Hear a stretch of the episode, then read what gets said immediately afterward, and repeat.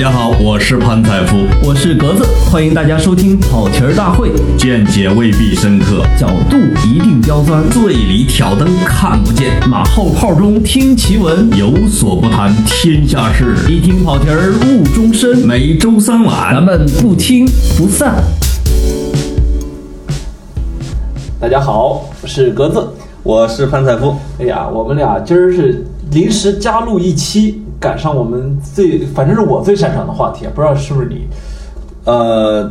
是哪个话题呢？ 呃，读书吧，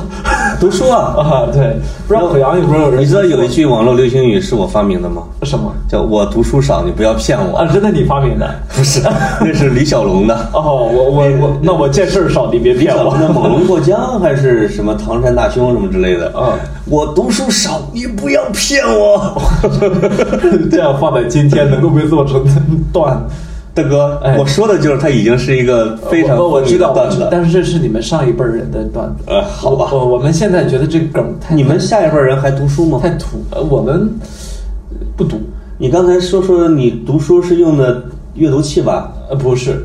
那我我是用手机读的言情小说，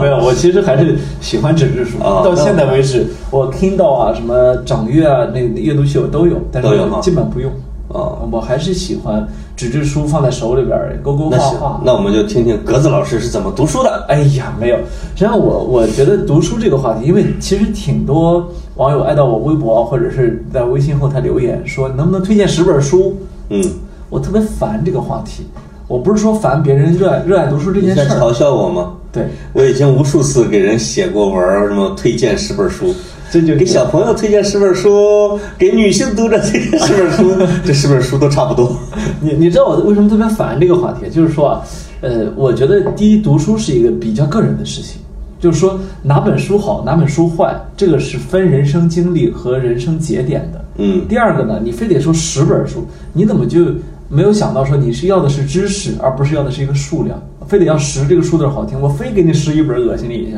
是不是？我我就经常有这种想法，所以我不太爱推荐你书。咋那么轴呢？哎，就是经常我们咱读们书这人就是臭臭毛病多呀。这个人类影史上 top 一百的好电影儿，嗯什么十大什么什么评选，所以像这您是不类是就得抬一杠？为什么不是十一个？对我嗯我，所以像这类我就不看。哦，嗯，比如说什么影史上十大经典，嗯我这我就不太认，或者影史上排名 number one 的电影，这我就，我就说，我觉得啊，如果人的信息量、知识量够到了一定的份儿上之后，会对这个有一定的排斥，嗯，因为不能被形式给限制了我们的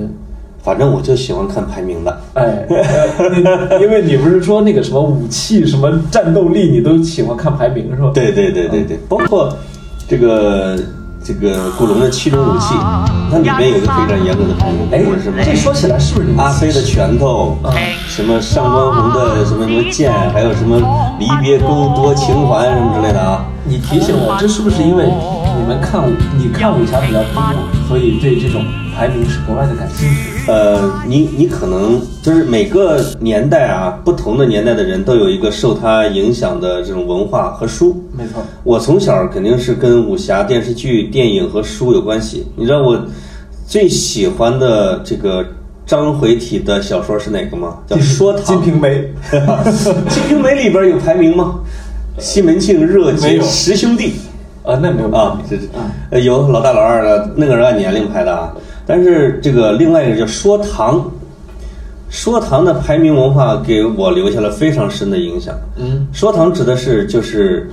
呃，秦琼、罗成这帮人去这个造反的那个故事，当时叫大隋朝第一条好汉李元霸，什么什么，第二条好汉裴元庆，第三条好汉。不是，呃，第三条是第二宇文成都，第三是裴元庆，什么，然后呃熊阔海、单雄信、罗成，什么什么，一直到排到十一二十个，嗯，而且第一名跟第二名，第二名就是每一个上下位之间都过不了一招，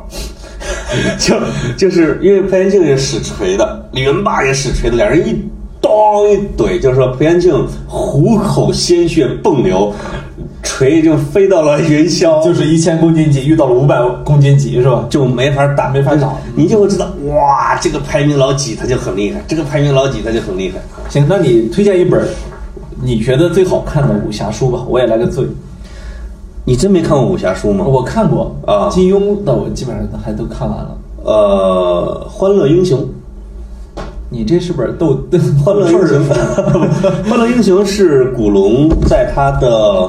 我觉得可能人生最幸福的时候，或者是中后期写的一本书。这本书最大的特点是不打， 嗯，讲的不是武林和你死我活的，讲的是友谊。就说你最爱看的武侠书是不打架的武侠是书，这本是不打的，这这那你本为什么特不别去那你为什么反武侠，这是个吗反武侠就是指的是什么呢？就是里边的主要人物叫郭大陆、王栋、什么燕七，这还有林太平这四个人，就特别像《老友记》。郭大陆听起来像《人民的名义》里面的。 我曾经有一阵儿写文章用的笔名叫郭大陆，哎呦，这个你如果大家有人搜郭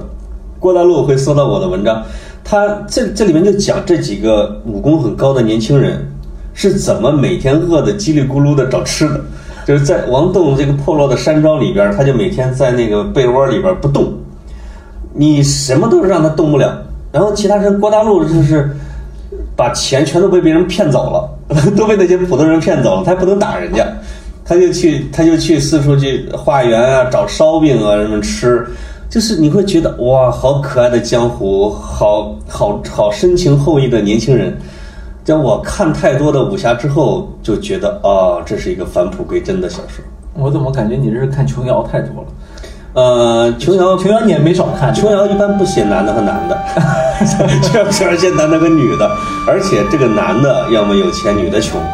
要么这个女的有钱，男的穷，但主要是男的有钱，女的穷哦，啊。这样的话是灰姑娘变白天鹅的故事。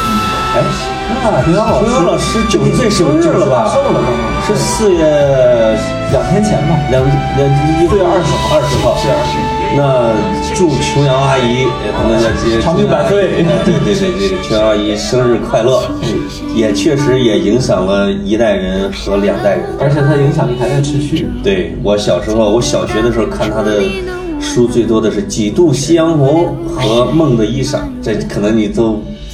都不屑于看的那种的。我我看不进去琼瑶，那是小学五年级哦实话实说，但是琼瑶，你看她最近的影响是在台湾推动着这个所谓自然死。对对对对，我好像在锵锵上专门谈过一期，她在有反正有一次她自己发了信，说什么她老公。她跟她老公的呃以前的孩子们啊对这个事儿还发发生了很大的分歧。闹得非常大，而且嗯啊，当然这个事情，我们我我我其实爱看的书啊，呃，小时候因为能够看的书少，就一方面是课外书馆制，另外一方面呢，成长环境周围你的小时候书是少生在哪儿？呃，你我记得我老家是吗？是城里人儿还我是乡下人儿？哦我是村里人。那跟我一样。哎，村里人他就有一个问题，就是书特别少，所以你看我，但是呢，我那时候能读的呢，就只有非常，呃我觉得对小孩来说比较艰深晦涩的。我从小学三四年级开始读《西游记》《水浒传》《三国演义》，然后小学到小学读完的时候，这三本我都已经读了好多遍了。 我对格子老师啊，就这种出生在村儿里边儿，然后考上清华的学生，我是崇拜的五体投地。不要这样，我给你签因名。为因为你因为你不是高晓松那样的上了北京四中考上的，北京四中的高三是一半儿人上清华北大，但是像山东、河南这种生活在村里边，你又不是城里户口，而且山东、河南是全国最难考的嗯，你能考上清华，那不是人。我这都是找一般不我是我这人。都是找关系走的后门啊儿。 把家里这几亩地全部变了钱给塞进去了。哦， 没有，就是我在说这个什什么意思呢？这因为这个夸起来就没个头儿啊！我在这说个什么格意子思？老师黝黑的脸庞泛起了一丝红晕。 哎，呃，一会儿给你钱啊。那个小时候只有手手边上只有这几本名著的时候，我印象特别深刻。初中啊，因为我我是初三考考了我们镇上第一名去的高中嘛，考完之后那整个暑假两个多月，接近三个月的时间，一点事儿没得没得干。我说这怎么办？手边《西游记》，因为我我那时候比较单纯，捐给啊了学校的图书角。 然后《水浒传》给我翻烂了，啊只剩下一本《三国演义》呢。就在那个夏天，我印象特别深刻，接近三个月的时间，只读《三国演义》，也没有电视看，我看了多少遍？所以《三国演义》这本书，你到现在说说这名字我都想吐，我看了得小四十遍， 哎潘凤是谁？看有没有？ 对，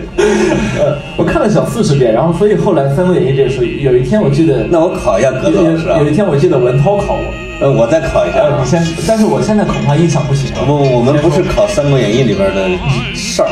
我们是考三国里边哪些不符合历史的。嗯，是谁斩了颜良哎呦，那不就是我们我们的关老爷吗？ ？No，那是孙坚，孙老爷，孙权他爹。对，啊没，有这个这个你都知道。不，我知道，我是说，你说的是这个，因为我们三国爱好者都对比过《三国演义》和《三国志》这两本书。就嗯，陈寿那本《三国志》，你读《三国志》的时候，有一种童童年幻灭的感觉。这个这个过程我经历因过。为刘关张百分之九十的事儿都是别人的。对啊，我就是说，我们民间这说书人还是挺厉害。但是你知道那个时候读《三国演义》，给我的那种感觉就是他已经进入那个世界了。所以后后来我是打死我也不再看《三国演义》了。那那那《三国演义》咱就多聊一集啊，嗯多聊一集，反正以后有可能还开专题，对吧？对，就是其实里边有个特别特别重要的一个问题，就是为什么《三国演义》演义里边不像正史那样的来记载历史，而是主要百分之七八十的光芒都给了刘关张和诸葛亮这种人物。嗯，我觉得你得把四大名著除了《红楼梦》之外的另外三本放到一起看。嗯，这三本都呃就为什么三位它它又叫演义啊？这三本都有一个共同特点，就不是同一个作者写出来的。嗯就这三本通通都是民间智慧的集锦。嗯，尤其是《水浒传》更明显，《水浒传》是属于民间艺人啊，有一个老老爱说林冲，有一个老爱说鲁智深，所以《水浒传》造成了什么鲁十回、什么林十回这这样的对一个格局。对最后就有人捅了稿儿。对，这就像我们我们做报纸的很熟悉这一套。是是《是三，国演义》我觉得也有也有这个，就是对民间民间艺人，因为你只有突去突出英雄，是而且是个人英雄，因为对，因为《三国演义》它不是在三国写的，它一般这几个大名著啊，你都是明代的，都是明和清，就是《红楼梦》是清嘛，对那几个都是明代的。明代的一个特点就是从宋元明之后，有大量的流动人口，对是吧？叫叫这咱们叫游民，对就是这些故事，这个说唱艺人主要是在茶馆里边儿是给听给那些普通老百姓和游民听的，对而他们最感兴趣的话题是叫发迹，叫发迹变态，是吧？就是说，一个穷苦人通过他的奋斗，通过他的运气，是怎么当上皇上的？这个这个是永恒的主题，就跟丑小鸭变白天鹅是小姑娘们最喜欢的一样。这就是那个年代的好莱坞模式。是，嗯所以就是刚才你说的那个特别对的，就是无论是《金瓶梅》还是《水浒》还是《三国》，它反映的一定是下层人民和江湖艺人的他们的价值观。没错，嗯而且我们还不能忽略，明代是我们历史书上说说资本主义萌芽阶段，嗯这个资本主义发展起来了不得。明代是非常典型的市民社会，对这市民社会它的色彩饱和度就很高，对它这种生活中的小趣味啊，就开始大量的介入了我们文学的价值观层面，这和以前是以前这种纯粹才子、那很高端的作品是不一样的。这也是为什么这个有的历史学家说，当然历史学家就是我了啊， 说中国一直几千年来是个二次元社会。这个二次元一一方面是孔孟和皇帝，对吧？这是一个这是一个显性的运行的一个体系，另外一个体系是民间运行体系。民间的运行体系不是讲那种什么仁和爱的价值观，讲的是义，是吧？哎讲的是义和利益这两个价值观，就是我杀人放火受招安嘛，就是想当官杀人放火受招安受招安，想致富什么跟着行在卖酒醋，哎呦，你这是喷在墙上，这村儿里墙上的话吗？ 这个真的是宋朝的口头语。哎想致富跟着行在卖酒醋是，你这个商人要行在是皇上，你要跟着官家去搞这个官营嘛。哎酒醋是要拿许可证的。哎啊，那想当官就是像宋江一样去造反，然后宋朝去招安你，你去当官。哎啊，这可能就是这一套的民间文化的体系诞生了这种四大名著啊，呃，当然不包括曹雪芹啊、哎那几个名著，这这啥有点意思。当然我，我们说回读书啊，说回读书就是说，呃比如说我自己啊，嗯所以一到了呃高中之后，有有一次反弹，但这次反弹呢是处于因为我们我们那个地方教育管得很严，所以呢，就是我几乎所有的课外书都被没收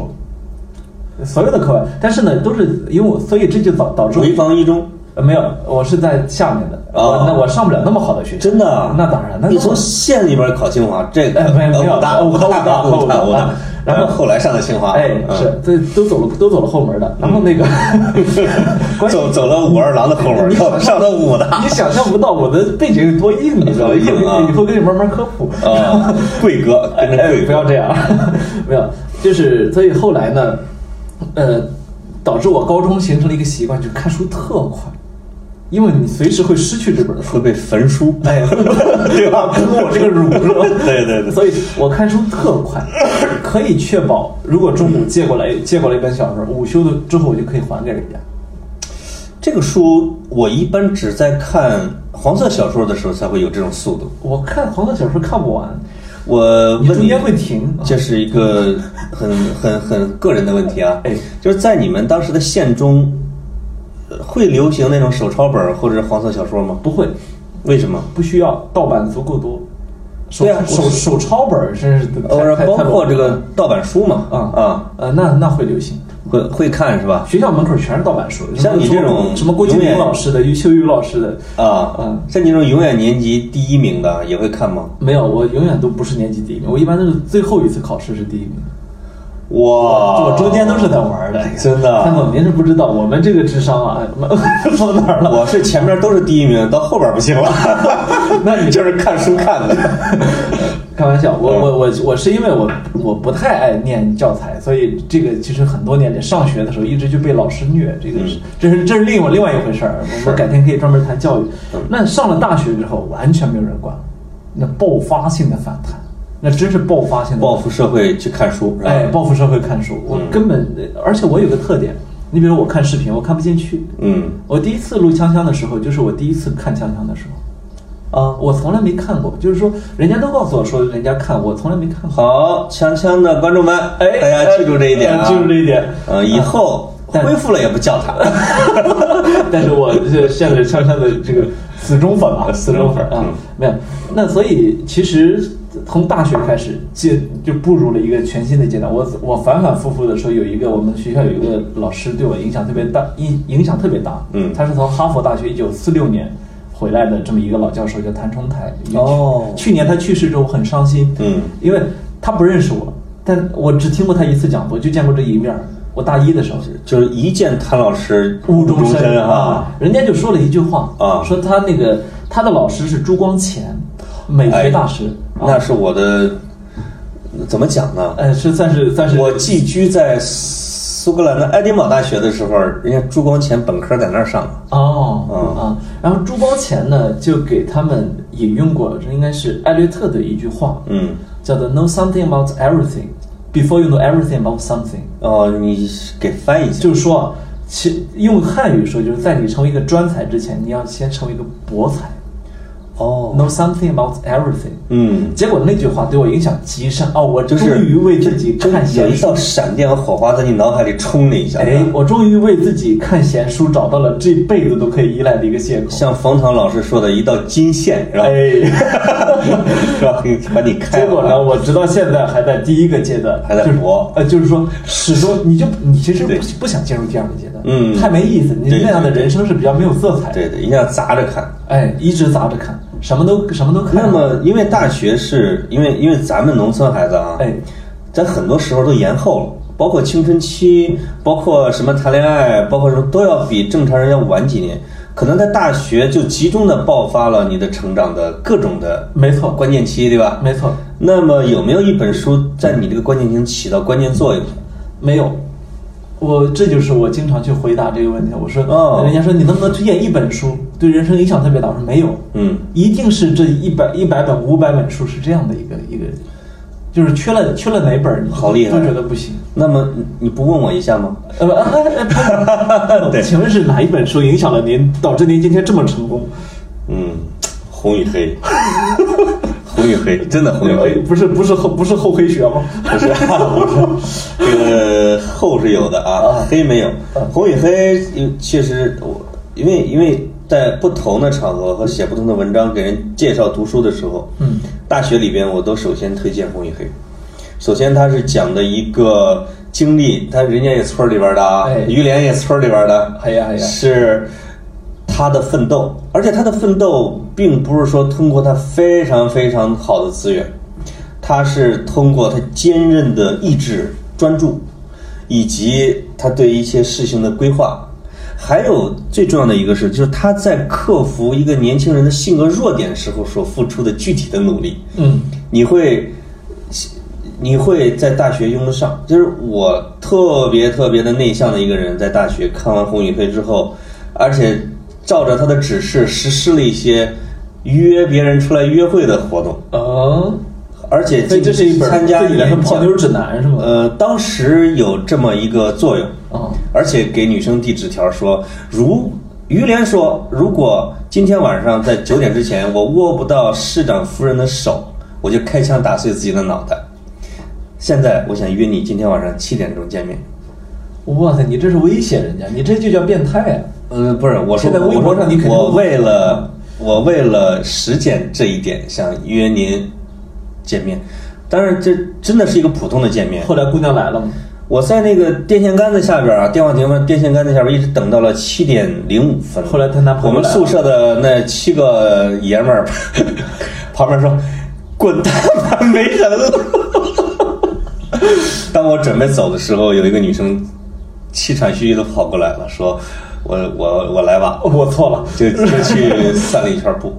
我就会觉得哇，书是可以指导人的行动的。哎，真是真是书中自有颜如玉啊！嗯，就是起码它是你的成长之书，嗯，类似于约翰克里斯朵夫啊、《红与黑啊》这一类的，它都会，我觉得对年轻人的成长起到一些作用。我前两天呃去做了一个公益，这个公益呢，我筹备了接近两个月的时间，是给呃河北滦平的，当然是我们大家一起去啊，我只是一个组织，嗯组织联络，呃，那个那呃去给河北滦平的十一所小学，我们送了价值差不多三十万的书，哇，联系了联系了包括掌阅啊，包括很多出版社，呃一起你的后备箱堆的都是书是一吗 起？去送。没有，我潘总，我还没混上辆，没混上一辆车呢，书里没车，你知道吗？是 吗？没有。然后去给这些孩子送书，我就去，我我有一种什么感觉呢？就是说。呃，也许我们去给他呃建校舍啊、建厕所啊、捐赠各种体育用品啊，都可以让他变得更好。但是呢对可能没有任何一个措施可以比捐书对他的可能的影响更大。我们有可能在这里面就是碰到读了读了于连的孩子，对吧？嗯我们就有对可能在在这里面碰碰了读了读了飘读了《三国演义》的孩子，是那最后有可能对他的人生产生你你不可以想象的影响。正是这个读书所所带来的这种，有可能你投入一块钱，最终产出一个亿，或者你投入一块钱，最终一毛钱没有产生，但是产生了一个好人。 对，哎，这个我也跟观众不是观众啊，听众听众呃啊透露一下，就是我今年的下半年应该会在我们村儿里边儿建一个小型的图书馆哎呀，啊。潘潘总终于开始回馈社会，呃，身家过亿之 no 后，还是这第一次。在我心里边儿，第一次社会就是我们 村儿，跟我社会我潘总，社会村儿里的。探哥是吧？探哥办法多啊对以后我要找你们要收书啊，哎嗯好要书要要书。我把我所有的《金瓶梅》版本都给你啊，那行，我们村儿的扫盲就靠你了， 对吧？ 比计生办还好用是吧？好用好用嗯，没有，所以后来那大学这么像个鲸鱼一样吸书之后啊，其其实后来的后来的感觉有点乱，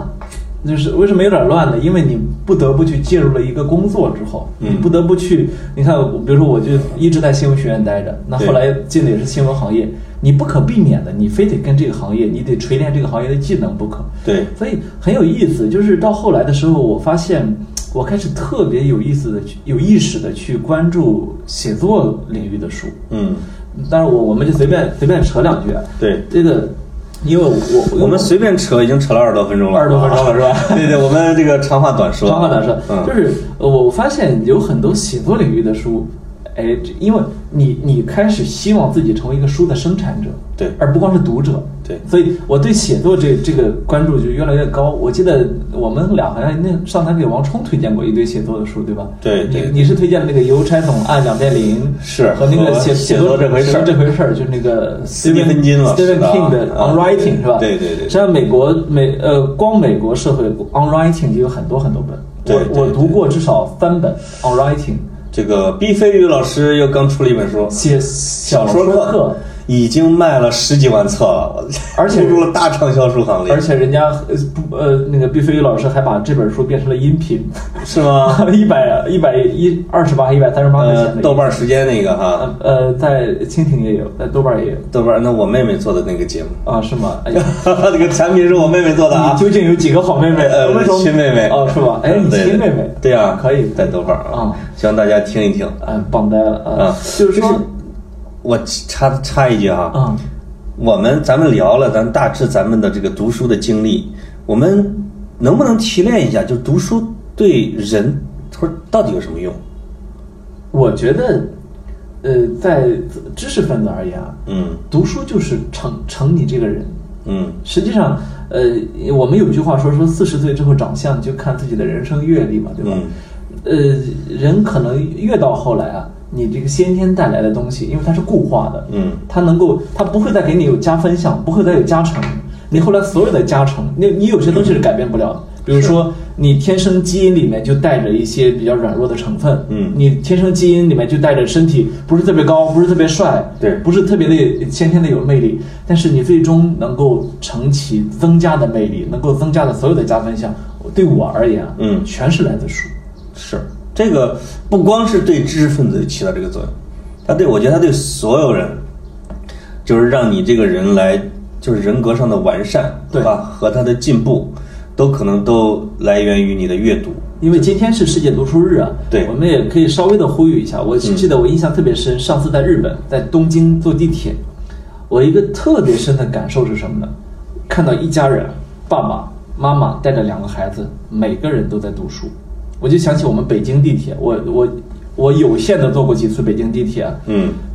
所有人都在看手机。我我很不礼貌的去偷偷瞥了几眼，他们的手机在看什么？是有那么几个人是在看书，但是书是那种你懂的，就是我们认为不论是格调还是品味还是营养价值都非常低的书。也许历史会证明他们有点价值，但是我倾向于比较悲观。对因为他跟我们当年说金庸也是那样的，那不一样。是。嗯，这个在伦敦和巴黎的地铁里边，尤其是伦敦，你就知道英国人多么爱读书。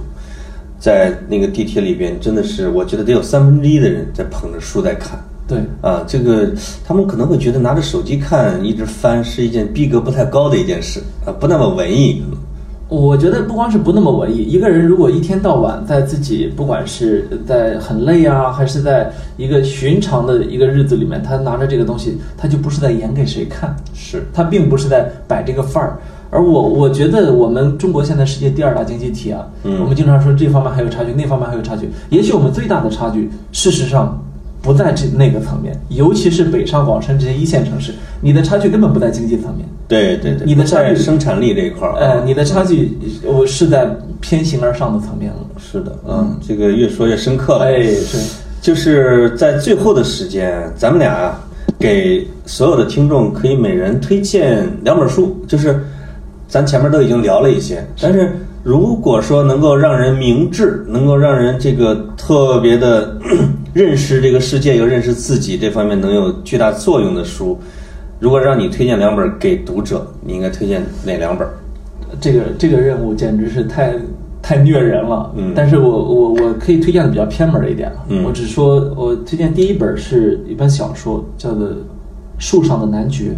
哦，卡尔维诺的我书最喜欢的书之一啊卡尔维诺的书。实际上，这个卡尔维诺是我非常喜欢的意大利作家。一九八六嗯年在去一九八六年去世那年获得了诺贝尔文学奖的提名，非常可惜啊，没有嗯对没有最终没有拿到。呃，我觉得没拿到也挺好。对，因为那些错过诺贝尔奖的大师们，整体李白杜甫也没好拿像过，是重不量是？好像重量要比他们 要重很多拿的要 重啊，对对对呃，我们的鲁迅也没有拿过，啊对对对但是呃，我为什么推荐这本呢？呃卡尔维诺实际上有个祖祖我们的祖先三部曲，嗯呃一本叫《树上男爵》，一个一本叫《分成两半的子爵》，一本叫呃看不见的看不见骑士的骑啊士。那这三本呢，我我最我最早读的是《树上的男爵》，它嗯对我有一个格外大的影响是什么呢？就是呃，我简单说情节啊，就是说这嗯个这个人他本来是具有继承男爵的这个这个可能不是可能性，就是他就是要继承男爵的，对但是呢，他呃去追寻了自己的自由，决定生活在树上，嗯然后再也不下来。然后最后他死的时候，呃我是这么是不是剧透了结尾不太好？没事儿，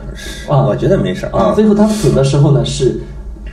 天边飘过来一个热气球，他跳起来抓住热气球，然后飘向了天边，然后就对这么消失。我觉得这是文学作品就在于这里，它可能是荒诞的，可能是可能是让你觉得不那么真实的，但是最终它所传递出来的人对自由的那种发自底层的渴望，那种最终我通过我的笔让我的主人公实现了我在尘世间不能实现的自由。对，我我觉这得就是我对我我自己对这个世界的追求。我觉得树上的男爵特别有价值的一点是哈，它它有点像体现了就是欧洲大革命或者说工业革命以后的那种科学昌明、人文鼎盛的那种社会。没错因为他在树上根本就不下来，但是他跟整个欧洲顶尖的知识分子在对话，都可以交流啊，对可以写信、收信，他可以提出观点，可以收获爱情批驳对他可以谈恋爱，对，可这一以点还还可以有亲情继续维持，呃那如如果大家有兴趣，其实那个分成两半的子爵，我也推荐一下也啊好也好嗯一颗炮弹把人削成了两半，一半是善，一半是恶，最后两个人两人还要决斗，最后合体。哦，我觉得这个小你说又家把的它想给嗯象哎你力又把啊它给剧透了。没有对，我是希望通过这本书向向听众推荐卡尔维诺，这是我最爱的作家之一。好 OK，，到第你二了，呃，你还有一呃会儿我们俩吗交叉着来吧，交叉啊。嗯我想给大家推荐那个叫《人类群星闪耀时》，是吧？哦，茨威格那本，对他另外一个艺名叫《命运攸关的时刻》，我这两个名字都非常都好都好人类群星闪耀时就是讲的是可能是在大的历史事件节点、战役出现的那些伟大的人物和他关键时刻的决策。命运攸关的时刻更接近这本书的主旨，就是一些大的历史事件是被一些小的因素是怎么改变的。哎，就是它改变了我的历史观。比如说滑铁卢战役，我们就是说啊，英，我说这个拿破仑有多惨啊，但是这里边讲的是，是其中的一个将军接到了作战的信息以后，他的迟疑了那么一两个小时。直接导成了导致了整个滑铁卢战役的失败和拿破仑的倒台，和导致了欧洲革命进程的这种发生了一些转向。那这个包括马赛曲的那个人写马赛曲的，前面没写过歌，后边没写过歌，中间那晚上突然来劲了，写了一首马赛曲啊，推动了法国大革命。就是你会就发现哦，在传统的历史观之下，有很多的偶然的因素，其实是在改变着人类那，当然改变着进程。那当然，呃，那这个里边的小闪光点是现在那以后我就特别注意的。我觉得大家看历史的也也可以看背面，也可以看侧面，这挺有意历思。史充满了偶然。呃，其实对茨威格也是我非常喜欢的一个作者，他他，而且我我觉得特别有意思在于他的每一本书翻译成翻译到国内之后的书名都特别好啊一个美陌一个陌生女人的来信，对吧？一个女人一生中的二十四小时，我觉得那个一定要看啊对啊！对，非常好。因为他是一个医生，也有研究心理学的，他其实是把人的内心的宇宙的东西给写出来，这个很强。是，嗯嗯，呃我到我你下的一本了啊。对你的下一本，我的第二本，我觉得很难抉择，但是我想推荐《人各有异》。嗯伊壁怀特的人各有异。嗯伊壁怀特是我写作中的一个一个叫什么 role model，呃可以说是呃翻译成偶，其实翻译成偶像不太对啊。对但是就是他是我写写作中一个非常重要的一个一个参照系。伊壁怀特就是呃呃《纽约客》这本杂志它风格的奠基人。对那伊壁怀特实际上他不光为《纽约客》做了一个风格的奠基，他实际上可以说为当代的英文写作奠了基，因为格子老师，你的千字文的公号的文章风格就是伊壁怀特的哈，呃，倒也不是特别，因为我现在其实很很乱 了，我我的风格已经还，综合了卡尔维诺。哎，不是不是，已已经开始，已呃，哎就是我现在的句子已经是我自己的了，这个这个是我，这个是我现在虽然写的不好，嗯但是我骄傲的一点就在于我我已经我觉得我这也已是经博览那么多书之后的结果，因为你一定要会内化成自己，对吧？对对，嗯就是你要说是具体是谁，那我也模仿不了伊比怀特的风格，对吧？那实事求是的说，嗯那你能，你 啊能，然后呃，伊比怀特呢，他还有一个特别重要的，就是可能在这个英美英美写作历史中，很多人呃不能忽略的一本书，叫做《风格的要素》嗯 （Elements of Style）。对是是伊比怀特的老师 William Strunk 和伊比怀特两个人合写的，就是规定了，比如说 a、an、the 怎么用，什么逗号、分号、引号怎么用，嗯基础性的、基石性的书是伊伊比怀特参与的。赞，那伊比怀特这本《人各有异》呢，是他，你看他在纽约做《纽约客》的主编，非常光鲜的一个职位吧？嗯对哎，他忽然放弃了一切，回到了缅因州，租了一个农场。对然后在这个农场呢，就养小鸡儿、养小鸭、养牛，然后就是在每哎日夏洛的网是吧？对就在北 京哦哦哦哦，呃然后什么精灵鼠小弟是吧？对都是对写给孩子看的。对那呃，伊比怀特呢，他就在这个地方真正的，你看美国就有这样的历史，包括像那个呃《瓦尔登湖》那个那个对作者对吧？他们就是会愿意回到自然，或者是回到一个能够让他接到地气儿的地方。伊比怀特就在这个农场里面不断的耕种。接他的地气，然后在这个过程中呢，就记录下自己在这个农农场中的耕种。美国陶渊明， 哎，对，美国对，所以他那本书《人各有异》，其实那个呃英文原名叫做《One Man's Meat》。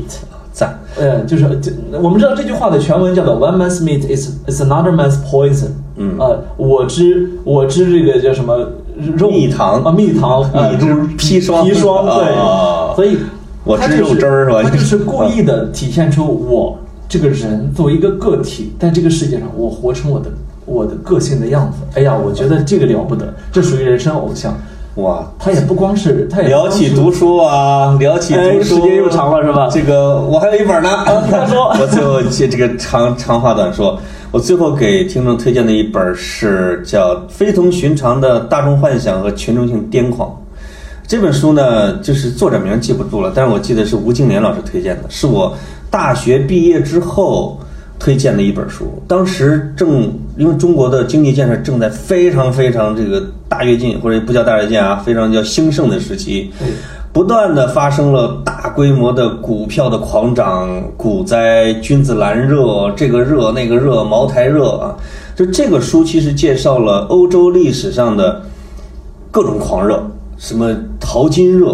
啊、君子兰热，呃，什么卖什么郁地金郁金香，对，呃，这郁金香热不是君子 兰热，是郁金香热郁金香。嗯就是他就在讲了这种大规模的群众性的癫狂里边人们的心理因素，以及它是怎么产生的。它对于像中国这种人群巨多，而且传销兴盛，就是人们特别容易被蛊惑，特别被引诱，特别被被煽动的这个时候，他你读这本书，它其实会给你带来一些冷静的思考，是吧？嗯你起码会不太去从众，这对于我们一个普通人来说，这一点已经很不容易了。所以潘总，我们我最后就是代表听众问你一个问题，啊你看我又代表了听众，啊 让我代表一个普通以啊我自己这个普通的听众问你一个问题啊，潘总，你是不是读了这个书之后特别冷静，所以也没买房子，也没在那时候投资股票？是的，是的，我一直是一个 哎呀，书对你的影响还是挺大买的。房啊、买车的反对者，但我不是决策 人。 还是嫂子是吧？对我最后啊，就是我最后拿我刚发生的一件实例来来来总结一句读书的好处，好吧？哎就是呃，两周以前我们六根儿啊，六根儿是不是六个作家嘛，媒体人，啊嗯这个我们这个公众号就搞了一个六根儿故乡行，回了你的老家，回了当然是临沂，对临沂下边有个县叫郯城，嗯，他就在颐和的旁边儿，对吧？在这个去的路上，飞机场就买了一本书，是李敬泽老师的《咏而归》。这个《咏而归》呢，里边有这么几句话，就是说暮春者，就是暮，就是春服继承，春夫继承那是，孔子观者五六人，童子六七人，欲乎夷，风乎舞于，咏而而归。啊，这我能记住。这个在颐和里边儿沐浴，嗯，就是我飞机一下，我读着这本书啊，在看到这儿的时候，我飞机一下，大巴接我，路过一条大河，我问是哪儿，下边接接的朋友说这是颐和，哦，就是古代的沂水，但是山东有两条沂水啊。对对我当时就一到金县，我也闪了一下，说我们六根儿六个人，暮春去沂水旁边，哇，这个当时我就觉得我靠，直接向第一大文艺青年孔夫子老师致敬了。我我我跟我跟你补充一个小细节啊几年前的时候，李光耀大概是在这个时候去世，所以我正好我也跟这个事儿产生了产生了一点点渊源，就是我写了一篇文章，嗯名字就叫做《春服继承，光耀谢幕真的啊，哎哦，这是题目对吧？对哇塞，好这就是读书的》。好乐趣，哎哎，对，就是聊得开心，好，就到这祝儿，大家读书快乐。好。